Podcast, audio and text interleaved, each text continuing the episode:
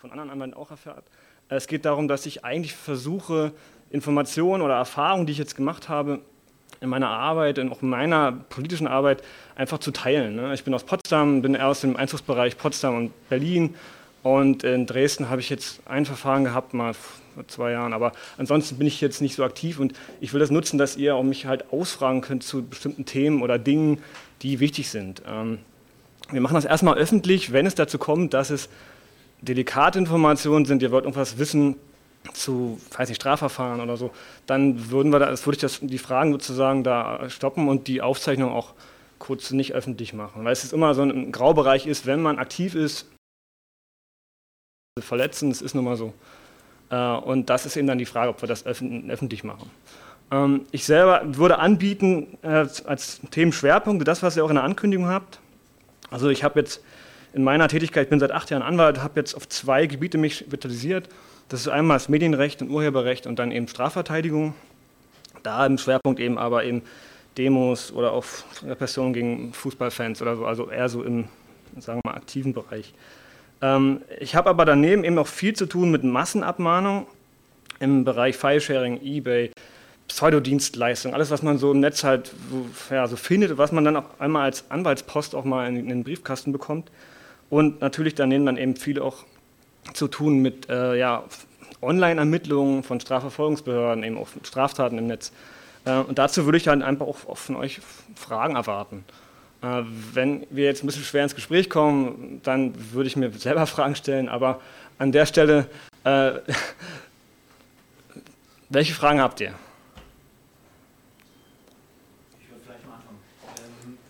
Äh, im Datenbankbereich diese Datei Gewalttäter Sport. Du sagtest, dass du auch ein bisschen jetzt so im Fanbereich aktiv ja. bist. Wie sind da deine Erfahrungen mit? Ähm, sind da sehr viele Speicherungen drin, jetzt dann äh, Verfahren, die du betreut hast und äh, es ist schwierig, die Leute dann wieder daraus löschen zu lassen? Also im Grunde, ich habe dir deinem Vortrag zugehört, ja, unterschreibe ich dir, wenn du das schriftlich machst. Also es ist halt schwierig. Ähm, ich muss auch sagen, dass aber eigentlich auch nicht alle das dann auch so eng sehen. Ne? Viele, die ich habe, Mandanten, die ich habe, oder Bekannte sagen, ist mir auch egal, ich stehe ein für das, was ich mache. Ich selber mache das übrigens auch so. Also als Anwalt bin ich natürlich immer exponiert. Ich sitze in den Verfahren, stelle den Polizeibeamten schwierige Fragen. Also ich habe aufgegeben, irgendwann zu erwarten, dass ich nicht abgehört werde oder dass die mir nicht irgendwie nachspielen, dass ich eine Datei irgendwo habe. Das ist der Preis wahrscheinlich für die Arbeit, die ich mache. Und da, wo, wie schütze ich mich? Ich, bin, ich versuche einfach anständig zu bleiben. Ne? Also ich mache schon keine krummen Sachen und so, sondern vertrete Rechte. Und das ist auch vielleicht auch ein Tipp, so, ähm, man muss nicht immer Panik haben, dass die Behörden und der Repressionsarbeit jetzt alles rausfindet. Die machen das natürlich, weil das Geheimdienstarbeit ist, weil das nun mal, je mehr Informationen, je besser ist die taktische oder strategische Lage. Wenn man aber überzeugt ist von, von sich und seinen Ideen und seinen Meinungen und dafür eintritt und Aktionen macht, meine, dann müsste man sich nicht so fürchten dafür, dass die Öffentlichkeit oder andere das mitkriegen. Das ist immer die Frage, wie, wie, wie sehr will man sich da einbringen in in Bewegung. Also, aber um deine Frage zu beantworten, äh, natürlich regelmäßig. Jetzt, ich habe halt, also bei uns in Babelsberg äh, gibt es drei halt äh, und äh, mache ich halt zum Teil noch in Berlin Arbeit. Wenn jemand ein Strafverfahren hat, äh, aus einem, weiß ich, irgendeiner schwierigen Situation im Stadion oder so, dann sind in der Regel alle anderen verwaltungstechnischen Maßnahmen kann man vorhersehen. Also es gibt eine erkennungsdienstliche Behandlung, natürlich gibt es einen Eintrag in der Gewalttäter-Sportdatei und natürlich Kategorie C. Aber es gibt inzwischen so viele Dateien auch und äh, ja, doch ich habe die Erkenntnisse, dass es sogar Polizeibeamte gibt, die private Dateien anlegen, weil sie halt entsprechende Nerds sind, die einfach so mal gucken, was man so alles sammeln kann auf ihrer Dienststelle und das auch gerne abgleichen. Das ist so dann das ist die Frage, die Technik macht es möglich und wenn jemand ärgert sich in seinem Beruf ist, versucht er das halt. Also ich will da jetzt nichts Geheimes ausbauen, aber ich gehe davon aus, dass man eigentlich im Grunde äh, richtig sich neutral oder sauber nicht halten kann, wenn man sich exponiert und wenn man im Zweifel eben ja, versucht, was zu verändern, was einem die Gesetze verbieten. Ja, wenn es das ist, dass man innerhalb von einem Stadion meint, man kann sich mit anderen Fans auf eine andere Art austauschen, als eben nur durch Diskussionen oder so. Und dann gut, ich will das gar nicht mehr vertiefen, sonst müssen wir das ausmachen.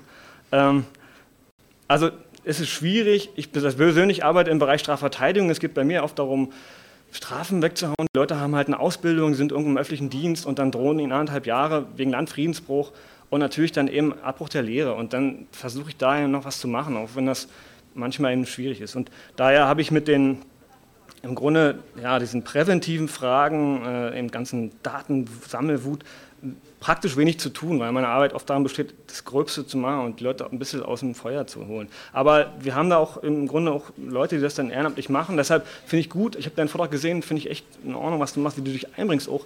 Und man muss eben nicht Anwalt sein, um irgendwas zu reisen oder um irgendwie auch sich aktiv zu betätigen. Und ähm, die Frage ist dann aber immer, wie du sagst, es ist frustrierend, wird man am Ende irgendwas erreichen, Erfolg haben? Das ist so eine Frage, die ich vielleicht so für mich nicht mehr selber beantworten kann. Aber man muss es versuchen, denke ich. Okay, da war noch eine Frage. Oder dann mache ich mal. Ja. Ähm, was ist denn deine oder was ist deine aktuelle Empfehlung für, für Hackerspaces, Vereinsheime mit Computerbezug bezüglich Internetanschluss? Weil wenn man jetzt so bei der Telekom was beantragt, dass die, die, die klassifizieren müssen dann teilweise immer als Privatanschluss, weil Businessanschlüsse für den Verein so, das sind halt wieder viel, viel teuer. Und wenn dann irgendwie eine Abmahnung kommt oder so, dann geht es nicht auf den Verein, sondern auf die Person des Vorstandes, die halt den Fort dann wieder angemeldet hat. Ja. Und, ja. Was würdest du da vorschlagen oder sonst?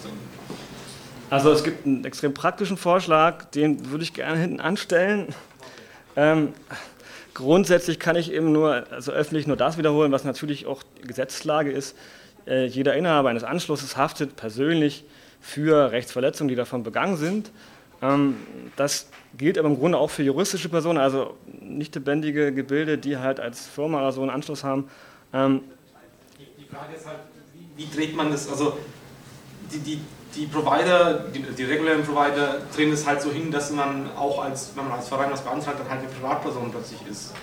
Und, das sozusagen auf die Privatperson schieben und, und gar nicht sagen, ja, wir haben ja die Privatperson hat unterschrieben und nicht der Verein so in der Richtung. Ähm, die, die Provider machen das gern. Also da muss man vielleicht noch ein bisschen, ein bisschen rauszoomen. Also ein Pro Provider ist ja erstmal nur eine Firma, ne, die Dien eine Dienstleistung anbietet, die einem was verkauft ne, oder technischen Zugang möglich macht. Ähm, die haben natürlich alle ihre Firmenstrategien. So. Und wenn man sagt, man nimmt jetzt einen Verein als Vertragspartner, hat man eben keine natürliche Person, bei der man im Zweifel das Arbeitgeberkonto fänden kann oder die zwingen kann zur Abgabe der einschlägigen Versicherung oder die üblichen Verstreckungsmaßnahmen, sondern hat irgendwie ein juristisches Gebilde, und um es einfach zu sagen, wenn ein Verein pleite ist, ist er pleite. Da kann man dann eben nicht weiter noch verstrecken. Es sei denn, die Vorstände haften persönlich für Fehlverhalten. Aber das wird man schwer nachweisen. Also ich denke, das, was du ansprichst, ist letztlich eine, naja, eine wirtschaftliche Strategie, möglichst viele private Schuldner zu bekommen, falls man eben Forderungen eintreibt. Das ist oftmals einfach ein ganz simpler, simpler Gedanke nur. Ne? Man versucht eben Vertragspartner zu gewinnen, die man eben persönlich haftbar machen kann. Und beim Verein ist es schwierig oft ist es ja der Grund, warum man Vereine gründet, ne? damit man eben nicht äh, unbedingt immer als Einzelner in die Schuld kommt. Und äh, das finde ich auch korrekt, ist so. Wenn man halt mit vielen Leuten was vorhat und man muss einen Raum mieten oder so, dann warum sollte einer sich die Mieter ans Bein binden? Warum sollte das nicht rechtlich möglich sein über die zulässige Form des Vereins? Praxis ist natürlich die, ein Provider, der da nicht interessiert ist, dass, ihr, dass ein Verein das mietet, der wird auch immer behaupten, dass das nicht geht und er wird im Zweifel immer demjenigen, der vielleicht rechtsunkundig da was unterschrieben hat, zu vermitteln, das ist aber, das war privat, dein Anschluss, den musst du auch, dafür haftest du auch. Die Frage ist halt immer, ob sie damit recht haben. Und das ist etwas, was vielleicht auch im, im Bereich hier Massenabmahnung so sehr tragend ist. Ähm, die Frage ist immer, ob man mit dem, was man da schreibt und dem Anliegen, dass man vorträgt, auch wirklich recht hat, ob man vor Gericht damit durchkommt. Oft ist es so, wenn ein Anwalt einen Brief schreibt, denken viele schon, ah ja, ein Anwalt, dann wird das wohl richtig sein. Und die Erfahrung, die ich habe, ist nein. Es ist oft nur einfach eine Fassade aus klugen Worten und einem, und einem sehr fragwürdigen Begehren. Also äh, in dem Bereich, also wenn du Probleme hast mit einem Provider, dann frag den mal, warum das nicht geht. Also das ist wieder die Frage, ja, wieso soll ich nicht als Verein hier einen Vertrag schließen können? Dann ist mal die Frage, wen man dran hat, ob du jetzt eine, Hotline, Kundenhotline jemanden hast, der ja, auch keine Ahnung hat oder der nochmal rückfragt. Ähm, aber man muss sich im Zweifel dann eben wirklich durchsetzen mit seiner Einstellung. Das ist natürlich schwierig. Ich kann jetzt das leicht sagen, als Anwalt das ist mein Beruf, das ständig zu machen. Aber so als Bürger, ja, klärt euch auf und äh, überzeugt die Leute, dass es anders geht. Ne? Also in dem Fall. Das fällt halt immer erst im Nachhinein auf. Das ist alles Blöde. Genau, und dann muss man raus, dann muss man zum Anwalt, dann muss man, ach, ich, das ist, ich weiß, das ist so, aber das ist ein bisschen vielleicht auch der Preis, sage ich immer, wenn man wirklich was machen will, dann gehört das, das vielleicht dazu. Ähm, vielleicht später dann noch ein Tipp, wie man das vielleicht dann gleich umgeht oder so. Hm? Gut. Im Mai gab es ja im Bundestagsausschuss eine kleine Anhörung zur Störerhaftung. Mhm. Äh, Publikum waren dann hauptsächlich Provider, die da als Berater mit aufgetreten sind für die äh, Abgeordneten. Und ich glaube, ein Abgeordneter war dabei, der noch einigermaßen so die Freifunk-Idee, von wegen auch offen und es muss auch möglich sein, Zugang zu Wissen und Bildung zur Verfügung zu stellen, vertreten hat. Und von dem kam so, es kann sich ja nicht jeder als Provider anmelden. Ähm, ich habe bis jetzt festgestellt, anmelden als Provider können sich äh, Gewerbliche, also Unternehmen oder Vereine. Gibt es noch weitere Möglichkeiten, wie eine Privatperson irgendwie in diese Richtung unterwegs sein kann oder sich einer dieser ähm, Gruppen anschließen kann, ohne wirklich ja, voll einzutreten? Mhm. Ähm, das ist ein, eine sehr spezielle Frage. Ich habe ein ähnliches Problem. In Potsdam gibt es auch Versuche eben für ein Freifunknetz. Ich bin da gerade aber nicht aktuell drauf. Also verzeih mir, wenn ich jetzt das so juristisch nicht gleich beantworten kann. Es ist letztendlich ein gesellschaftsrechtliches Problem. Also die Frage ist immer, ähm, die Firmen oder sagen wir mal, wenn man eintritt in den Rechtsverkehr, wenn das so schön heißt das nun mal, dann ähm, ist man haftbar für, für Forderungen, im Zweifel eben für Geldforderungen. Und um das, um da nicht persönlich reinzukommen, kann man sagen, dass man sich nicht, naja, man versteckt sich nicht, aber man äh, bindet sich ein in in eine juristische Person, äh, die erstmal den Einzelnen beschützt. Ähm, es gibt diese Freifunkversuche überall, also wie gesagt, die gibt es auch in Potsdam, wir können uns hinterher mal unterhalten noch, vielleicht kann ich dir Namen nennen oder Adressen, dass man sich da austauscht. Ähm, ich glaube, dass viele das über die Genossenschaft organisieren und dann ist eben die Frage wieder, ist es möglich, darüber einen Vertrag zu bekommen? Ähm, wie gesagt nochmal, es ist so, wie das genau rechtlich jetzt sein soll. Ne? Also ob das jetzt möglich, ob es da Rechtsprechung zu gibt, weiß ich jetzt einfach auf Anhieb nicht. Und äh, das andere ist halt eben, äh, wenn ihr euch mit dem Begehren, was ihr habt, durchsetzt, sagt, ja, wir sind jetzt hier der Verein so und so, wir sind die Genossenschaft so und so, und hier bitte sehr, wir möchten das, soll euch jemand mal sagen, dass das nicht geht? Es ist so oft dieses Denken halt, naja, ist das erlaubt, fragen wir mal einen Anwalt. Im Grunde, die Gesetze sind eigentlich da, um so einen Rahmen zu bilden, aber sie sollen jetzt nicht neue Sachen verhindern. Und wenn man eben sagt, man macht jetzt mal was anderes, muss das nicht immer zwangsläufig auch schon erlaubt sein im Gesetz, sondern solange es nicht verboten ist, ist es okay. Also das wäre erstmal meine allgemeine Antwort, vielleicht auch für die Perspektive. Ansonsten, ja, gibt es andere Varianten? Weiß ich nicht, weil das müssen wir mal gucken, was es noch für, für gesellschaftsrechtliche Formen gibt, die man dann so, so eine Dienstleistung anbietet. Aber in der Materie bin ich jetzt nicht so fit, um es mal offen zu sagen.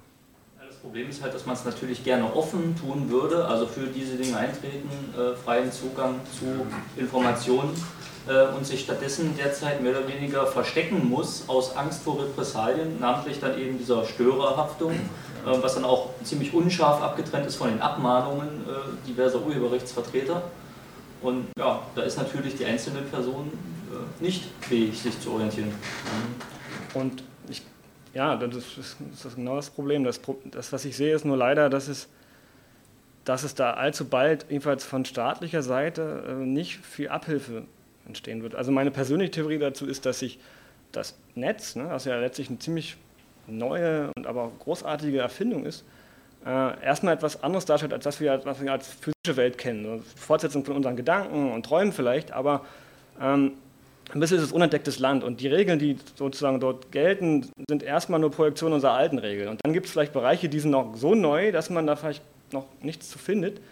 Jetzt ist aber die Frage, wenn man sich die, ja, vielleicht historisch sieht, wenn Menschen andere Ländereien kolonisiert oder entwickelt haben, meist hat sich das alte System auch da nur fortgepflanzt. Ich glaube, dass es genau diese, diese Tendenz gibt im Netz halt, die, halt, die das sagen, haben auch die, sagen wir mal, die, die ja, Spieler und Gegenspieler, die die Gesellschaft oder den Staat so leiten, dass sie das gerne fortsetzen wollen. Dass es also auch im Netz nichts Freies gibt, dass auch im Netz jeder im Zweifel persönlich haftet und dass es da eben gerade keine Schlupfräume gibt für neue und vielleicht auch ja, solidarische Sachen oder so gibt. Das ist so, ähm, ich wüsste nicht, wer daran Interesse hätte von denen, die überwiegend, sagen wir mal, die Wirtschaft oder, oder auch generell unser, unser Leben mitgestalten. Damit meine ich eben die Produkte, die wir nutzen oder auch unser einen Großteil unseres Lebens halt durch ihr Angebot halt mitbestimmen ist natürlich leicht anders. Der liegt den Schwerpunkt wahrscheinlich eher im, im, Vergleich historisch gesehen zum Buchdruck im Sinne von Meinungsäußerung ja. und nicht im äh, Sinne von äh, Zensur,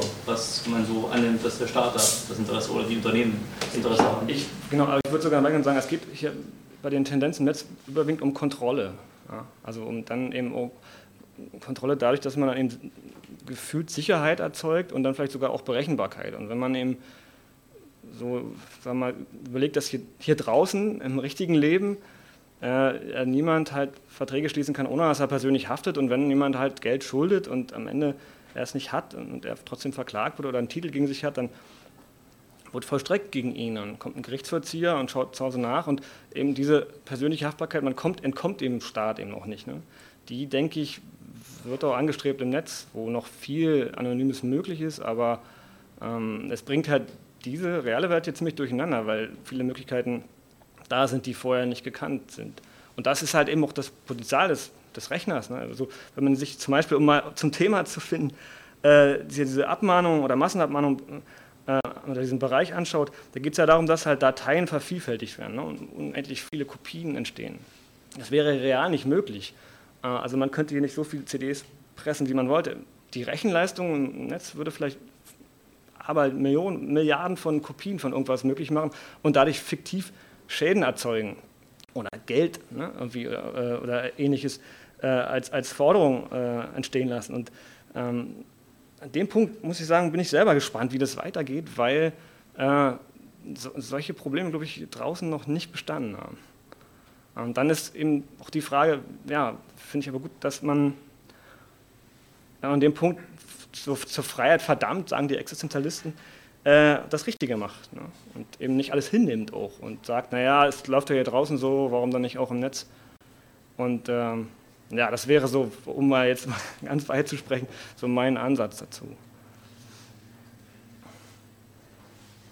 Ja. Eine sehr konkrete Frage zu dem, zu dem gleichen Thema. Ähm, Gesetz im Fall, ich schaffe es irgendwie, mein, das, also mein, mein WLAN zwar zu verschlüsseln, aber mein Passwort irgendwo hinzuschreiben, es in die SSID zu packen, irgend sowas. Wie wäre das geregelt? Also du äh, was, was ein WLAN der, der, du bist der... Ich mache mach mein WLAN zwar verschlüsselt, aber nenne es halt äh, Passwort Doppelpunkt 1, 2, 3. Dresden. Also, ja. ja, so. Wenn man da draufklickt, ist das Passwort Dresden und man, ja, das hat quasi nicht, Netz. Das ist nicht gut. Äh, also, also, das noch nicht so gemacht. Also, genau, also, oder es wäre, Verzeihung, es wäre nicht gut. Es wäre schon nicht gut, weil das eben letztlich kein Passwort mehr wäre. Aber ähm, ja, also die rechtliche Antwort dazu wäre ja, ähm, die Gerichte dazu, meinen dazu, wer einen Anschluss hat, muss auf den auch aufpassen. Und federführend war bisher da die Hamburger Rechtsprechung, die das ganz eng sehen und die sagen, ja, und äh, wenn jemand nicht richtig aufpasst, dann haftet er auch für das, was darüber entsteht. Und zwar schon dann, kommen wir eben zu den öffentlichen WLANs, schon dann, wenn er einfach nur Dritten einen Anschluss zugänglich macht und das nicht weiter prüft. Weil die Dritten könnten ja etwas Schlimmes machen. Das ist so bereits so eine sehr, sehr weite Störerhaftung. Und das führt dazu, dass ich einen niemanden zu Hause einen Rechner lassen kann, wenn ich nicht daneben stehe und gucke, was der macht. Also das wäre so die, die Ansicht vielleicht. Ne? Es ist aber Hamburger Rechtsprechung und Hamburg hat... Äh, ja doch, also ich meine, ich darf nicht zu viel sagen, weil ich habe da Verfahren noch, aber äh, es ist wirklich schwierig. Ich weiß manchmal auch nicht, wie... wie das sind ja auch nur Menschen, die über ein Thema urteilen, ne? wie sie zu diesen engen, engen Ansichten kommen. Äh, es wird ein bisschen in der Richtung, jetzt gibt es Bewegungen und durch andere Gerichte, die sagen, naja, das kann auch bei Kindern nicht gelten. Und als bei minderjährigen Kindern zum Beispiel reicht es wohl aus, wenn man denen eine Standpauke hält, lass das, mach das nicht, nichts Schlimmes, nichts tauschen und so. Und dann soll man da erstmal raus sein aus der Haftung. Immer die Frage, wie, äh, wie glaubhaft man das so äh, rüberbringt. Ja. Ähm, aber an sich, ja, an sich, rechtlich dürfte es nicht, wenn man, dich dann, man über dich dann urteilt, irgendwann heißt es ja, du hast dich pflichtwidrig verhalten, hättest das absichern müssen mit besonders hoher äh, Intensität. Es in ein Rätsel packe? Ja. das, Passwort, das Passwort ist die Stadt, in der ich mich gerade befinde oder irgend sowas. Ja, ja, gut. Also ist wirklich nicht im Klartext irgendwo hinschreiben ich, oder ich weiß, genau. genau, an dem Punkt wirst du pfiffig, das ist nicht schlecht, aber ob ein Gericht äh, sozusagen da die Laune hat, das gut zu finden. Ähm, Ja, es geht im Endeffekt. Die Frage ist immer, wer, wer, wer klagt dich an oder wer verklagt dich? Ne? Im Zweifel sind das nämlich Firmen, die sagen, wir verdienen unser Geld damit, wir sind in Gefahr, wenn hier dieser liederliche Bürger da sein, sein Netz nicht schützt. So, das ist ja. Also wir haben dann den Schaden. Ähm, welcher Schaden das immer genau ist, ist eigentlich oft gar nicht so eindeutig, aber sie behaupten es erstmal. Und durch die inzwischen eben aufgetreten oder das Phänomen der massenhaften anwaltlichen Schreiben zu dem Thema ähm, ähm, erzeugen die auch in der Öffentlichkeit oft den Eindruck, viele Mandanten berichten mir das jedenfalls, dass sie erstmal Angst haben und sagen, oh ja, wenn ich das nicht mache, dann muss ich für Tausende von Euros blechen. Und das ist ja meist eben nicht der Fall. Hm?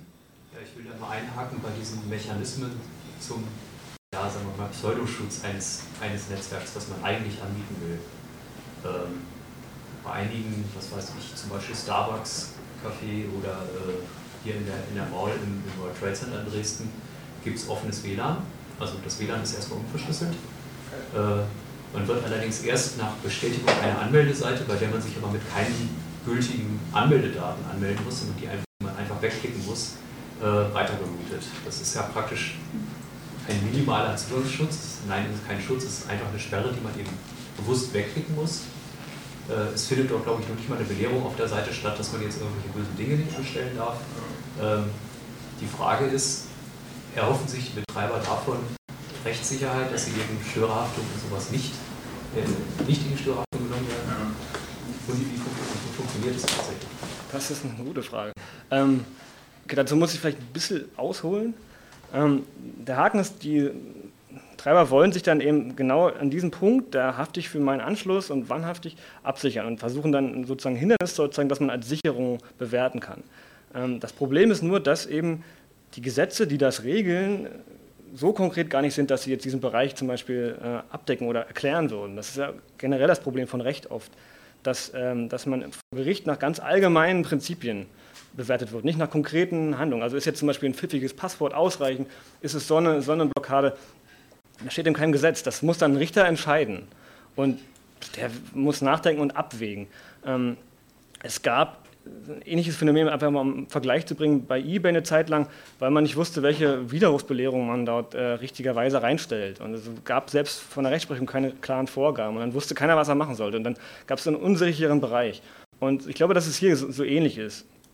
Ich denke, das wird sich alles irgendwann gerade in Deutschland äh, gesetzlich in welchen Regelungen wiederfinden, was man machen muss, genau. Aber aktuell ist es so, ähm, die Gerichte oder sagen wir, ja doch auch äh, die Politik erzeugt eine gewisse so eine Spannung, dass man, dass es Probleme geben kann, wenn man es nicht tut, wenn man sich nicht richtig absichert verleiten den Bürger dazu, dann möglichst viel zu machen, um sich äh, sozusagen abzusichern. Und an sich klingt das ein bisschen lächerlich, was du beschreibst, als Sicherungsmaßnahme, weil jedenfalls für einen Menschen, der da dran geht. Aber, aber, aber die, das Argument vor Gericht wäre dann, na, was hätten wir denn sonst tun? Also das, das ist so die Frage. Und das andere ist, kommt es jemals in dem Bereich vor Gericht? Das ist vielleicht was, was ich so auch noch weitergeben könnte. Ich mache das jetzt seit sieben, sieben acht Jahren gerade im Thema Massenabmahnung, jemand kriegt einen Brief, äh, über ihren Anschluss haben wir beweislich festgestellt, da wurden Dateien ins Netz geladen. Das ist eine Rechtsverletzung. Äh, und wenn Sie nicht innerhalb von einer kurzen Frist so viel, ein paar hundert Euro oder sogar tausend Euro uns zahlen, dann gehen wir vor Gericht, so der Klassiker. Ähm, ich habe in der ganzen Zeit, ich habe das oft noch nie ein einstweiliges Verfügungsverfahren in dem Bereich gesehen. Wenn ich das mal aber google oder, oder Suchmaschine, äh, dann äh, dann kommt am Ende überall poppt so ein Forum auf oder ein Treffer, ja, die Kanzlei so und so ist dafür bekannt, dass ganz schnell einstweilige Verfügungen erwirkt werden, die Kanzlei, mit der ist nicht zu spaßen und, und äh, das sind nach meiner Erfahrung alles Fehlinformationen. Ich weiß nicht, von wem die sind, aber äh, ich habe den Eindruck, es ist einfach ein Geschäft, wo man massenweise Papier erzeugt und hofft, dass der Großteil der Bürger, die angeschrieben werden, aus Angst oder vielleicht aus einem gewissen freiwillig zahlen. Die Materie selber ist gar nicht so genau entwickelt.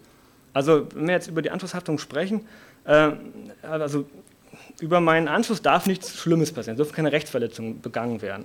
Ähm, das wird einem ja regelmäßig vorgeworfen in, in, diesen, in diesen Schreiben. Äh, was aber, wenn ich gar nicht weiß, ob es passiert ist, ne, muss, ich, muss ich dafür einstehen.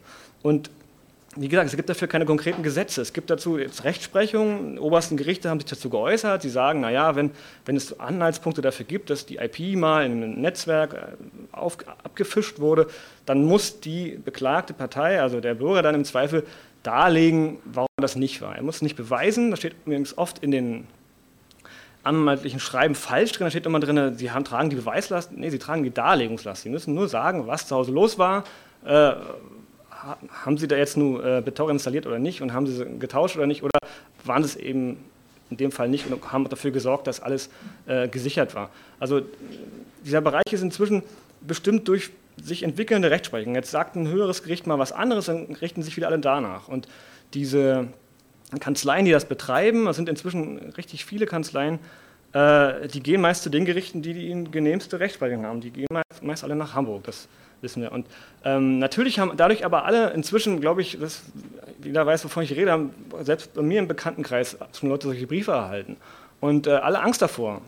Und wenn sich so Betreiber von eben so öffentlichen Cafés so absichern wollen, dass sie da irgend so ein Gimmick einbauen, dann halt nur, um später sagen zu können, also wir haben uns abgesichert. Ob das taugt, sieht man vor Gericht. Und aktuell gibt es dazu jedenfalls, und so habe ich eben auch die Anhörung verstanden im Bundestag, äh, keine konkreten gesetzlichen Vorgaben. Was muss man genau tun? Die, die Technik entwickelt sich schneller, als die Politik und die Gesellschaft so folgen. Das ist, denke ich, der Effekt.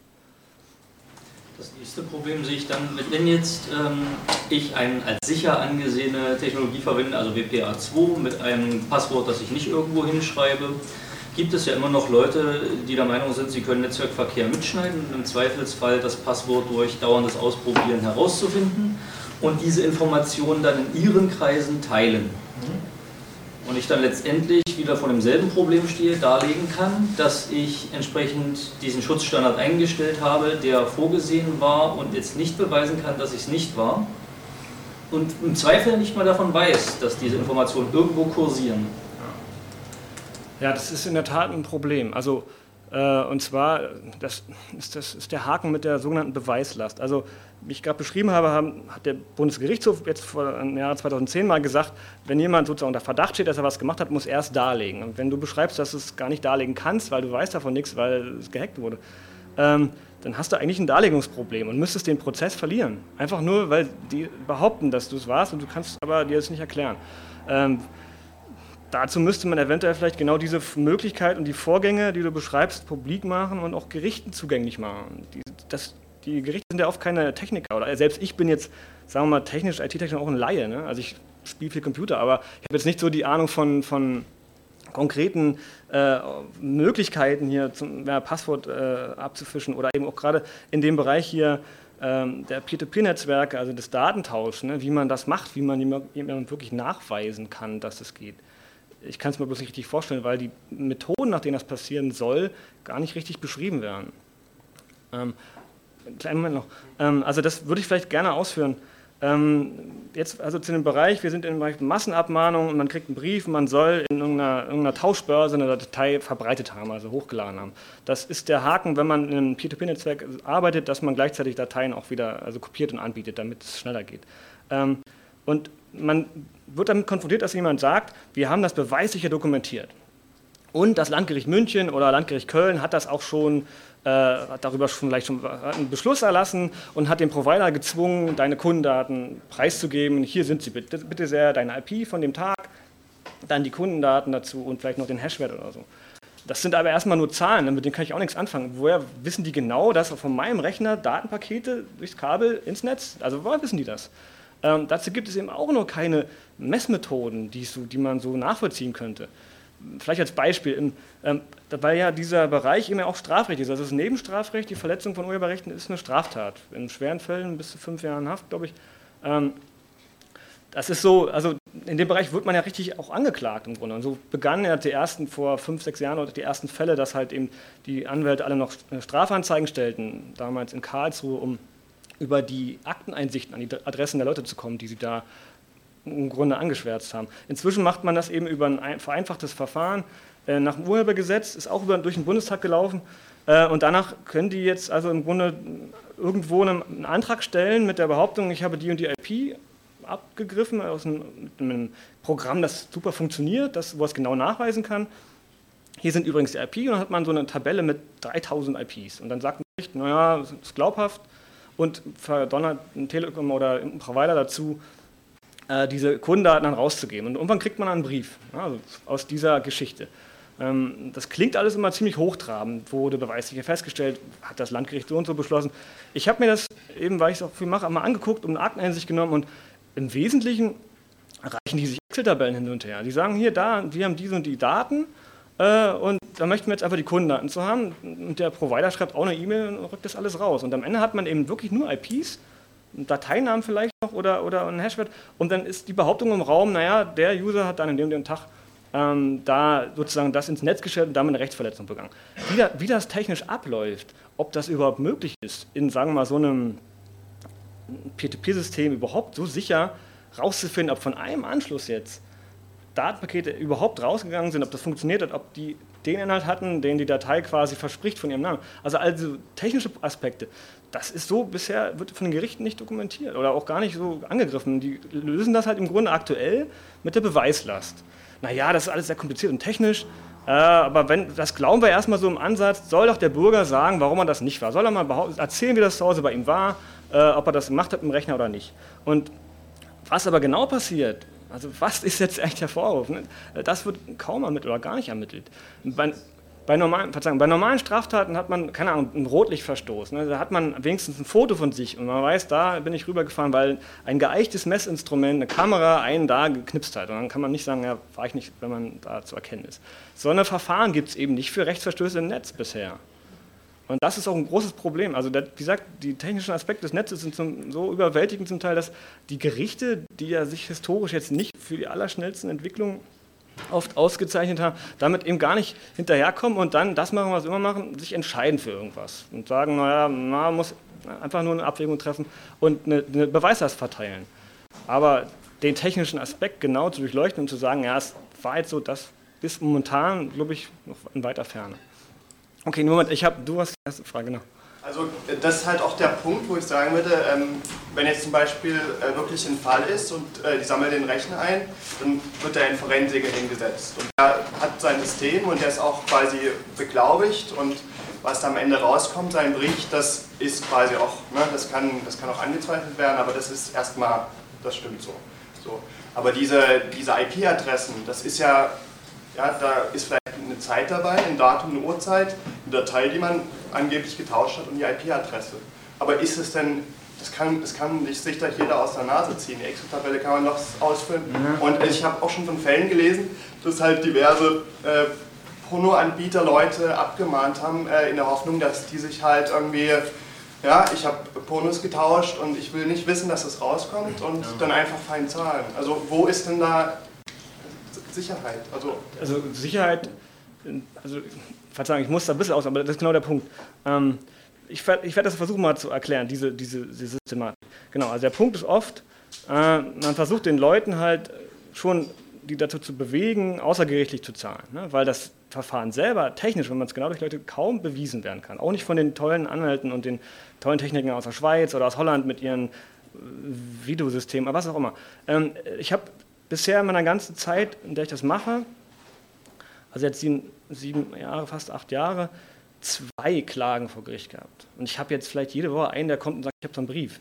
Äh, und ich habe mich noch nie verglichen mit einer Gegenseite. Das ist so, ähm, das Problem ist oft eben Anwälte, die das vielleicht nicht so genau kennen, nehmen das erstmal an, greifen die Angst auf und vergleichen sich dann zur Sicherheit ich habe mich zu Anfang mal einfach nur rangeschrieben an das Thema, habe halt gedacht, okay, Waldorf und Frommer, Rasch, Rechtsanwälte, naja, das sind jetzt nicht irgendwelche Leute, schreib's mal zurück, äh, sehr geehrte Damen und Herren, äh, wo sind denn Ihre beweislichen Dokumente, würde ich mir gerne angucken und so. Ne?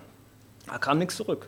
Da kam dann irgendwie, ja, unser Techniker, unsere Schweizer Firma, Logistep und so, und ich sage, ja, ich bin nur Jurist, ich würde gerne wissen, was Sie so haben. Unsere Mandanten, die verstehen das nicht. Und es ist wirklich so, dass also es kommen nicht alle zu mir und sagen, ja, ich war das, holen Sie mich mal raus. Es kommen wirklich Leute, die sagen, ich habe keine Ahnung, wie das passiert sein soll.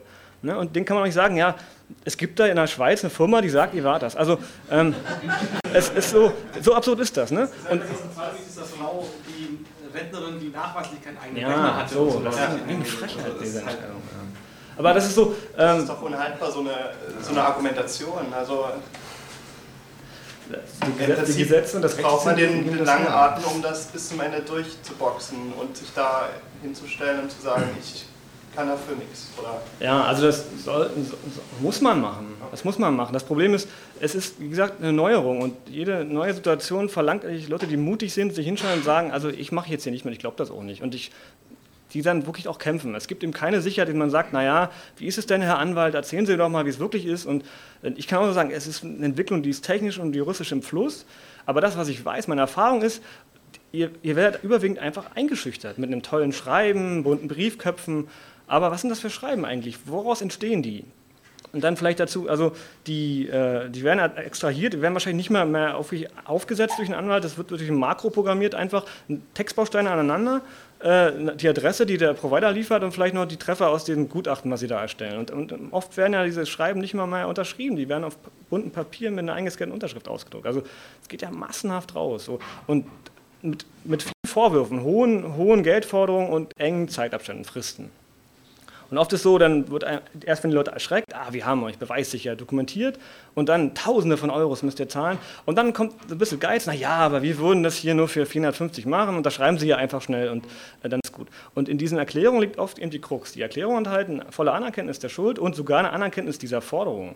Man kann also, wenn man unterschreibt, ich schulde den Anwälten so und so die und die Summe, den ganzen technischen Aspekt vergessen. Und nur auf dieser Erklärung, die man abgegeben hat, können die dann die ihre 450 Euro einklagen. Und vielleicht zu dem Thema noch, also ich habe, weiß nicht, über den Daumen 450 Fälle inzwischen, so würde ich, ich habe die leider nicht alle erfasst. Ähm, zwei davon sind jeweils vor das Amtsgericht Hamburg und Amtsgericht Frankfurt am Main gegangen. Zwei in so vielen Fällen. Und da habe ich mich dann nicht um Tausende von Euros gestritten, da ging es um die Anwaltskosten, die die Anwälte haben wollten. Und und dann, also es waren immer 600 Euro und einmal 800, glaube ich. Und dann haben sie nochmal erweitert. So, und dann bin ich da aufgetreten, einmal in Frankfurt am Main und habe versucht, dem Gericht zu erklären, was ich weiß, technisch, was ich so erfahren habe, was ich jetzt auch so angedeutet habe. Und der Richter meinte, ja, interessant, Herr Lenz, dass mein junger Anwalt sich so mal einfuchst und mir das mal so erklärt, aber ich verstehe es trotzdem nicht. Ich würde Sie auf dem Sachverständigengutachten ankommen lassen. Das kostet sehr viel, ein paar tausend Euro dauert. Ist Ihre Mandantin rechtsschutzversichert? Naja, nicht. Na, dann wäre es ja fast äh, ein Anwaltfehler, wenn Sie den Vergleich hier nicht mitmachen, oder? Und dann hat, haben die uns im Grunde einen Vergleich angelegt. Was soll ich den Mandanten noch sagen? Das sind arme Leute aus Potsdam, ne, die jetzt nicht die Kohle haben oder vielleicht auch nicht in dem Moment die Nerven hatten, mit mir zu, vom BGA zu ziehen so, so bisher habe ich so eine Mandanten noch nicht gehabt. Und ich stelle mich jetzt nicht über die Mandanten und sage, wir müssen das jetzt durchziehen, sondern alle wollen die meisten nur raus aus diesem Mist. Und da helfe ich dann. Und in dem Fall habe ich mich verglichen auf 400 Euro. Also das ist aber auch alles. Ne? Und äh, das sind zwei Fällen. Und der Rest, naja, also ich, äh, ungeprüft darf ich das natürlich nicht in der Öffentlichkeit behaupten, aber in der Masse meiner Fälle braucht man auf diese Schreiben nicht reagieren. Weil das dann nur hilflose Versuche, einen technischen Aspekt irgendwie unterzuschieben. Äh, und ein bisschen darauf zu setzen, dass die Leute, die angeschrieben werden, ein schlechtes Gewissen haben, weil sie doch getauscht haben. Und vielleicht doch zum Tauschen, richtig gut ist das nicht mit dem Tauschen. Also wenn Künstler und äh, Computerprogrammierer sich echt reinhängen in ihre Produkte und alle kopieren sich das umsonst, die guten Sachen sollte man kaufen, das ist ganz wichtig. Also nicht, dass der Eindruck entsteht, ich würde jetzt so sagen, macht mal, aber das ist... Das Problem ist halt wirklich, was ich sehe, diese Excel-Tabellen. Ne? Also weil, wo ist denn dann der Beweis? Ich, also das ist, ich finde, das ist haltlos. Klar, also ich meine, wenn es einen begründeten Fall gibt, dann, ne? aber im Moment ist es halt Massen und äh, das macht jeder, wie er, er gerade lustig ist. Genau, das, ja, das finde ich, find ich nicht haltbar. Jeder, wie er sich einschüchtern lässt. Genau. genau. Also deshalb wie gesagt, lasst euch nicht einschüchtern. So, nur weil das Anwälte sind, äh, haben die nicht mehr zu sagen. Und ähm, na, jetzt habe ich den Gang verloren. Gut, dann vielleicht, aber du warst zuerst, wenn du. Ja, also etwas überspitzt gesagt könnte man sagen, äh, man kann sich überhaupt nicht sicher sein, wenn man so eine Abmahnung erhält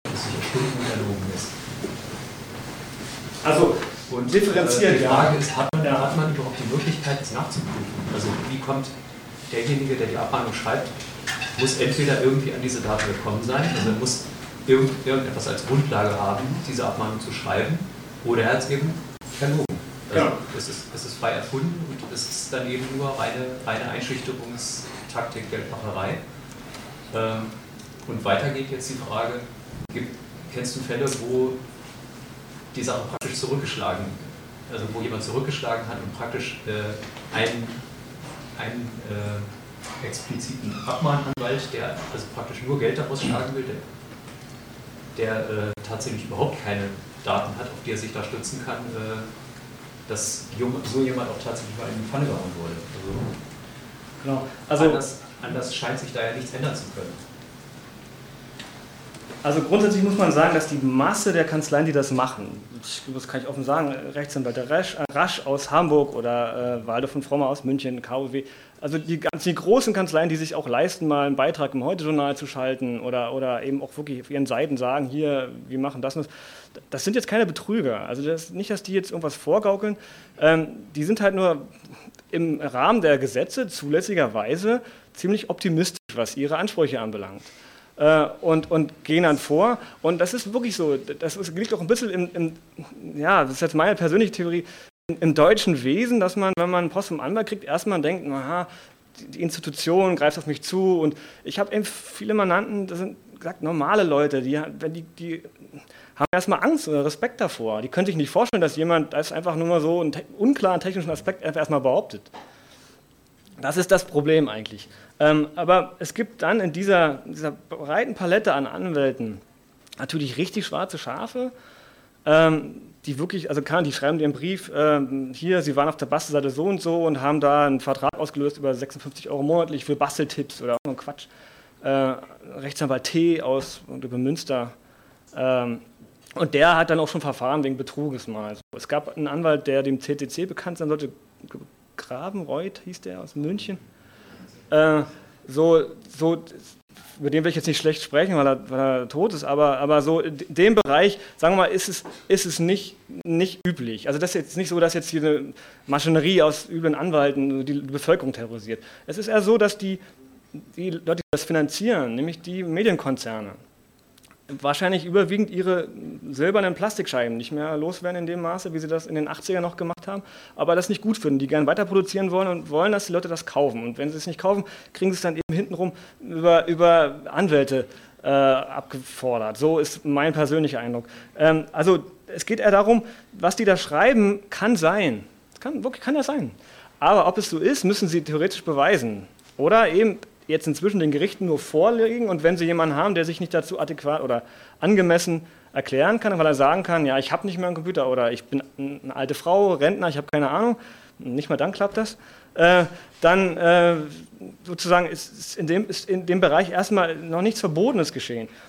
Ich wollte das noch sagen, und zwar ursprünglich, weil du fragst, wie die, kommen die überhaupt an die Daten? Ne?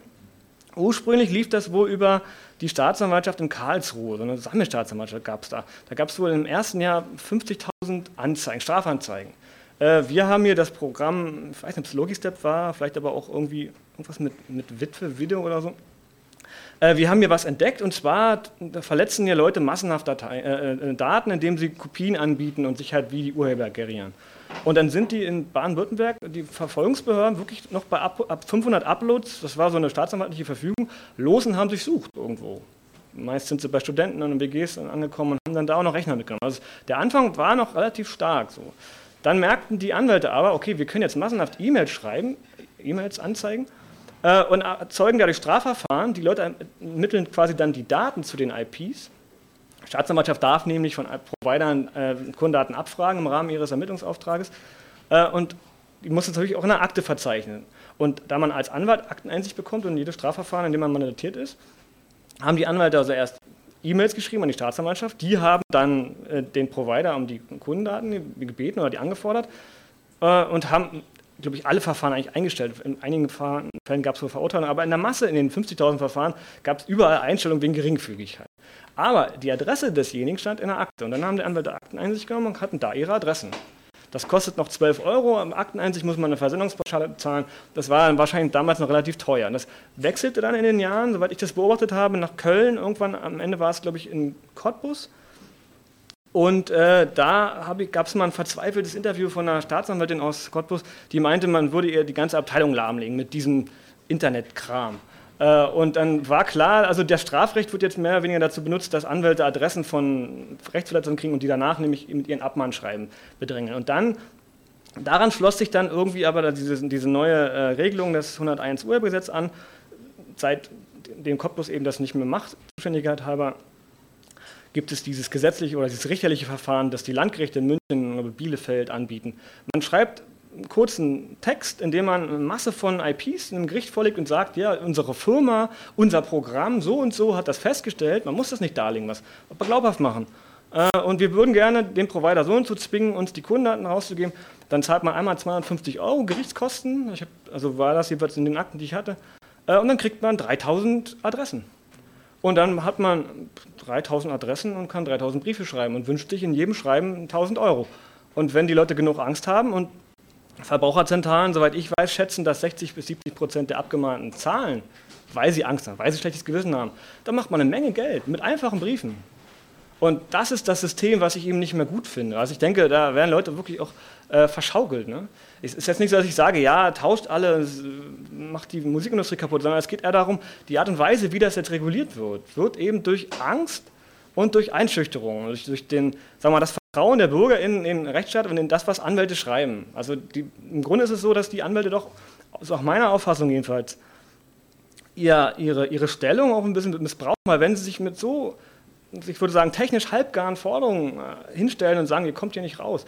Und es kommt aber raus, es ist, passiert gar nichts. Und in, wie gesagt, in meinen Fällen rate ich den Leuten einfach oft, es darauf ankommen zu lassen. Und wenn dann aber nichts passiert, welchen Eindruck sollen die Bürger denn haben von Anwälten, die massenhaft solche Schreiben versenden und dann wahrscheinlich viel Geld damit einsacken? Freiwillig, muss man sagen. Also außergerichtliche Schreiben, da wird man ja nur aufgefordert, freiwillig was zu zahlen, freiwillig zu unterschreiben. Da ist ja nichts Schlimmes, jemanden zu fragen, ob er nicht freiwillig mal 1000 Euro zahlen Und ja, so ist es ja. Und äh, das, das, ist das, das ist so ein bisschen das, das Problem, was ich habe, oder was ich so letztlich erfahre. Und ähm, dazu muss ich sagen, ich bin auch nicht so, so besonders, weil ich verdiene mein Geld damit, dass ich Leuten den Rat erteile, dass sie aufkläre und ihnen zumindest ihre Situation schildere. Und dann, und das muss ich vielleicht noch sagen, sie nicht sinnloserweise zur Abgabe einer modifizierten Unterlassungserklärung oder so inspiriere.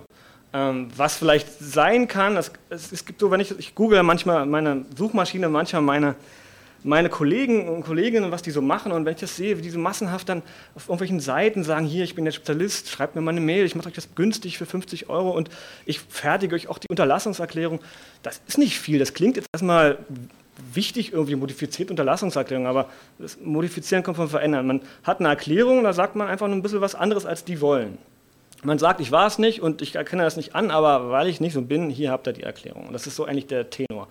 Da muss man nicht viel nachdenken als Anwalt. Da braucht man niemanden 200, 300 Euro abknöpfen dafür, dass man ihm diese Erklärung, Erklärung entwirft. So, ne?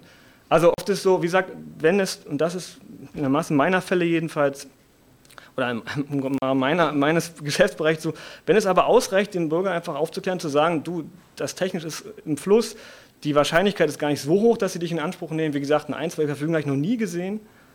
Äh, klagen erst zwei, dann kann man den Bürger auch raten, es abwarten, ab, abzuwarten und es darauf ankommen zu lassen. Das ist so jedenfalls die Strategie, die bei mir relativ Erfolg hat. Und gut, dafür nehme ich dann natürlich auch eine Beratungsgebühr.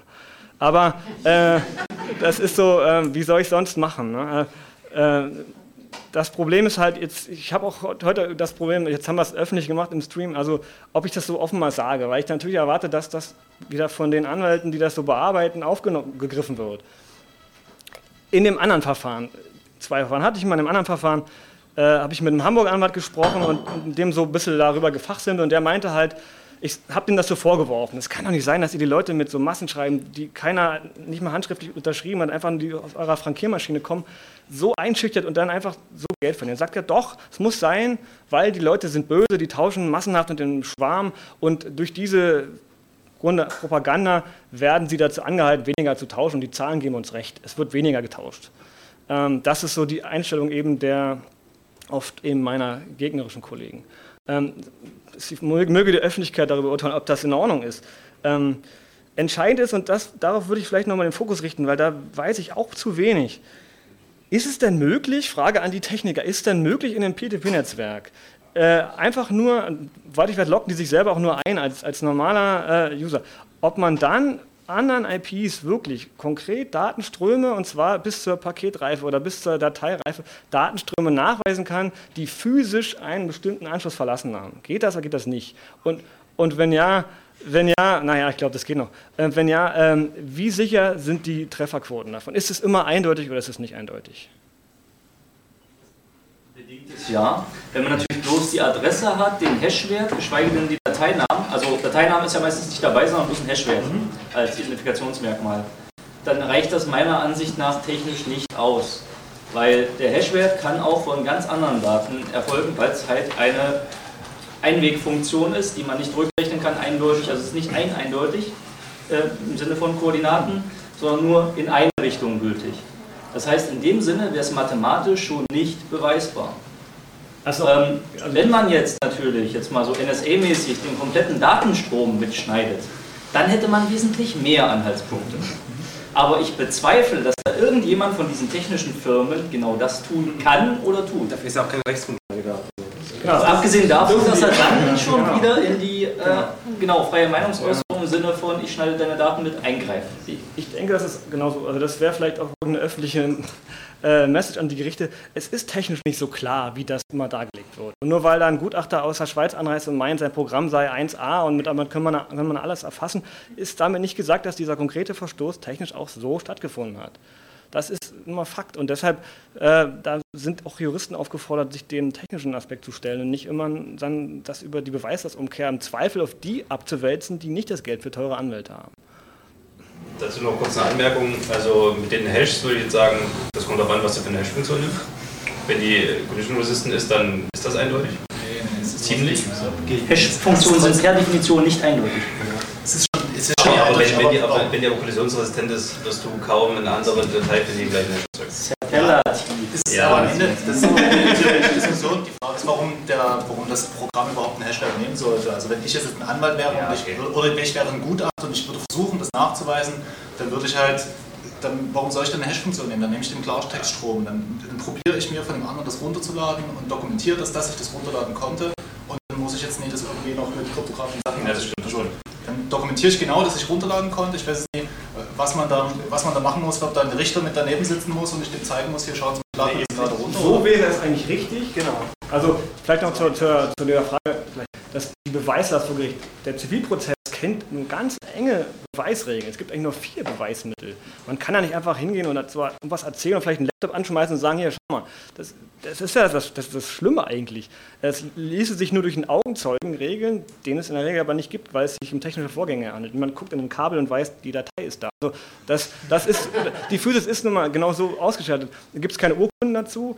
Ähm, also man kann es sich auch nicht durch, durch selber anschauen, weil die selbst ich, wenn ich jetzt mal so einen Prozess sehen würde, ich würde es nicht verstehen. Das wären für mich Zahlen. Schon irgendwie, also Polizei kann ja auch begutachten, dass es zu schnell gefahren ist. Es muss doch schon irgendwie eidesstattliche Gutachter geben oder irgend sowas. Eben nicht. Es gibt den, den, Techniker von Logistep, der in allen Klageschriften, die ich mal so gesehen habe, als Zeuge benannt ist. Was kann der bezeugen? Dass, ein, dass ein Programm hat, was funktioniert. Aber ob das Programm an dem Tag auch wirklich das konkrete Ergebnis erzielt hat. Also, es einen Informatiker geben, der noch Jura studiert hat und jetzt zum Richter äh, aufsteigt. Und dann geht der zur, zur Telekom und stellt sich direkt neben den Anschluss, wo die Bits rausfallen, schließt seinen Rechner an und sagt, ich habe es jetzt gesehen. Ja, Internet, Polizei, Internetrichter wird es vielleicht irgendwann geben. Ja, also, das, genau. es, wird, es, wird diese, ja, es wird diese Richtung wahrscheinlich geben. Ja.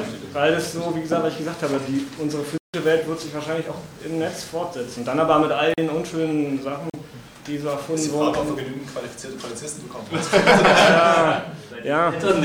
Aber ich denke, ich denke das, wird, das, wird, passieren. Also den Vorteil, den eine Bewegung um hat, ist den des Wissensvorsprungs. Ne? Also das, das ist so das, woran hier sich immer alles rankt. Also ähm, diese, diese, Anekdote mit dem Frankfurter Richter, das ist wirklich so passiert. Und wenn da ältere Leute sitzen, die sich damit gar nicht befassen wollen, die regeln das nach ihren alten äh, Schubladen, sage ich mal. Und dann äh, hat man mit solchen Diskussionen überhaupt keine Chance. Dann sagt man, naja, das wissen wir nicht, äh, wir entscheiden das über, über eine Beweislastumkehr. Ne?